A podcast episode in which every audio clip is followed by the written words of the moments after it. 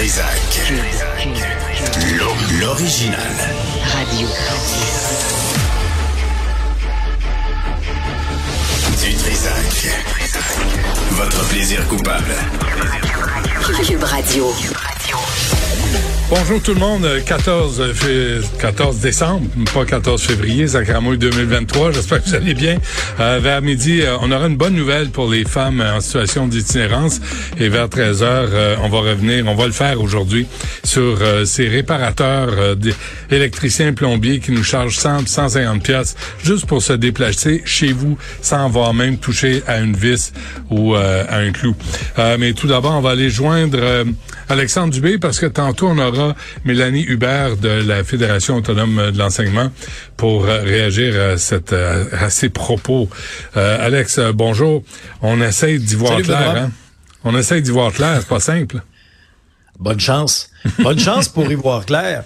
Bonne chance pour y voir clair. On va, on va mettre la table à ton entretien en faisant un peu la chronologie des événements parce que depuis les, je dirais même pas les 48 dernières heures, depuis les 24 dernières heures, j'ai l'impression que les parents qui nous écoutent sont passés par, par toute une gamme d'émotions. Des parents qui euh, massivement sont derrière les syndiqués. Il faut le dire, mais c'est un appui que, que, que je dirais que les syndicats doivent euh, traiter avec euh, beaucoup d'attention. Hmm.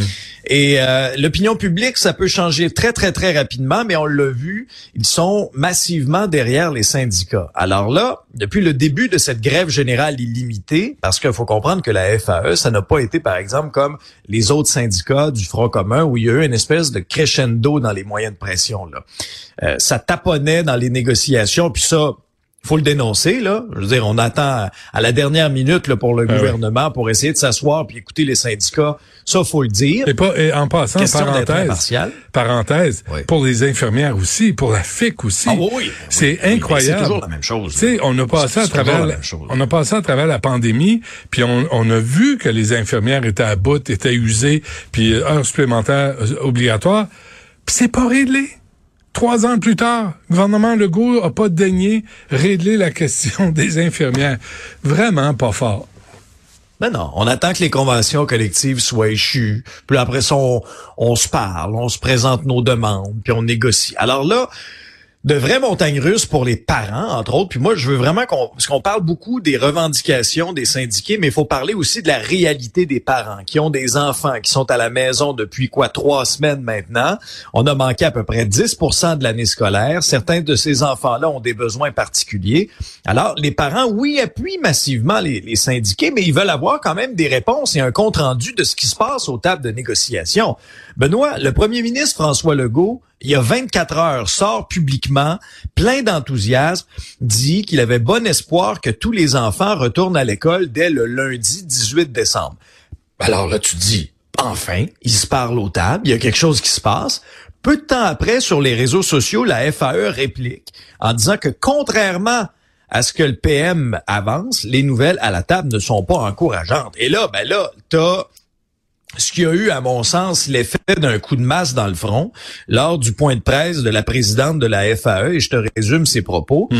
Elle disait, ce qui se passe à la table est inacceptable, que l'on tergiverse encore après trois semaines de grève. Les propositions du gouvernement consistent en de nouveaux reculs pour les profs, on l'a qualifié comme ça, et un retour en classe lundi, c'est jovialiste, déconnecté et irréaliste.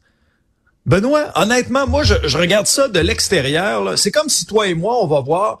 Prenons cet exemple-là imagé. Là, ok, on va voir un spectacle. Moi, je sors du spectacle en disant.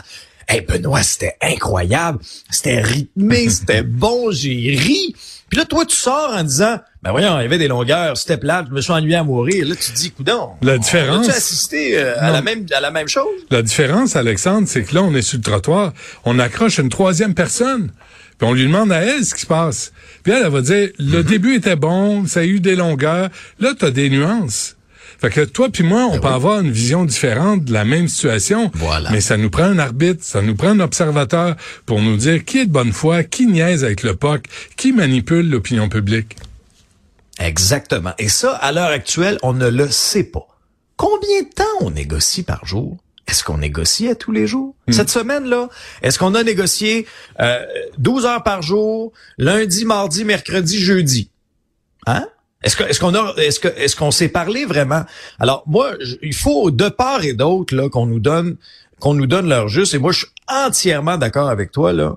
Je veux dire en bout de ligne, ce sont les Québécois et les Québécoises collectivement qui mm. allons payer pour pour ce rattrapage salarial là qui est justifié comprends-moi bien là.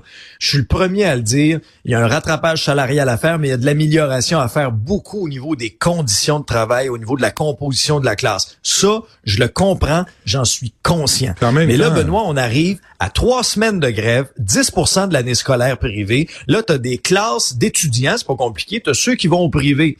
Qu'eux autres, ils ont absolument rien manqué. Tout va très bien dans le meilleur des mondes. Continue de suivre euh, le programme régulier.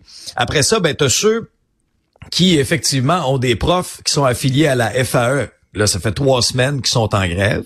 T'as ceux qui sont affiliés avec le Front commun. Quelques journées de grève ici et là, mais quand même, on vient de traverser une bonne séquence. Et après ça, t'as les parents des écoles publiques qui sont en moyen plus que les autres et qui ont été capables, par exemple, d'engager un tuteur pour essayer de continuer l'apprentissage de leurs enfants ou des ressources supplémentaires. Mais moi, on aura beau me dire, ah ben là, ok, quand les enfants vont revenir, on va pouvoir leur présenter là, des, on va pouvoir les aider, les programmes. On va les prendre où ces gens-là? On est en pénurie de personnel à plusieurs endroits dans le réseau public. À donné, il faut arrêter de croire au Père Noël.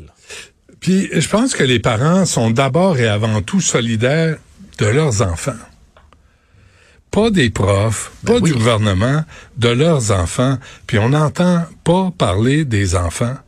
C'est ça la tragédie là-dedans. Puis en passant, Jean-François Roberge, qui a enseigné 17 ans, qui était dans l'opposition, qui disait avoir tout compris du système d'éducation, a été remplacé par Bernard Drinville. Fait que, il a fait quoi pendant quatre ans? Il a changé commission scolaire pour des centres de services. Big fucking deal c'est un échec, encore une fois, au tableau du gouvernement de François Legault. Euh, il y a Meta aussi là, qui est allé à Ottawa puis qui a fait essentiellement comme ça. Ah oui, oh oui, oui, oui. Faut, ça se résume à Faut vraiment revenir là-dessus. Ouais, un bras d'honneur. Faut vraiment revenir là-dessus. Ah oui, ben oui, ben oui, mais c'est carrément ça là. Ok, pour vous euh, expliquer un peu le contexte comité parlementaire à Ottawa. Là, tu as la responsable des politiques publiques chez Meta Canada, Rachel Curran, qui est là et qui répond aux questions, entre autres, là, du bloquiste René Villemur. Puis là, adresse un petit peu ses conditions ben pour que l'actualité, pour que les nouvelles puissent réintégrer les plateformes de Facebook et Meta. Parce que Souvenez-vous de ce bras de fer entre le fédéral et les géants du web à propos du partage des nouvelles, du contenu journalistique sur Facebook, sur Instagram et, sur les, les, plateformes comme Google. Il y a eu entente là maintenant avec Google.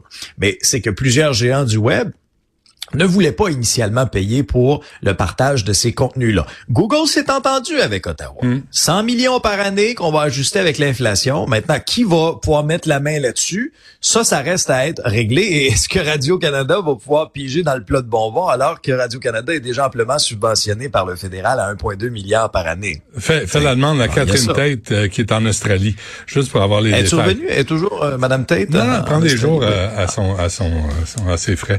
Ah oui. Faut qu'on se laisse, Alex, parce que j'ai Madame Hubert sur la ligne. 10 secondes. Vas-y. Alors, en 10 secondes, selon Facebook, le contenu journalistique qui n'a pas de valeur commerciale pour nous. Alors, eux, là, ça n'a pas de valeur, mais dites-vous une affaire.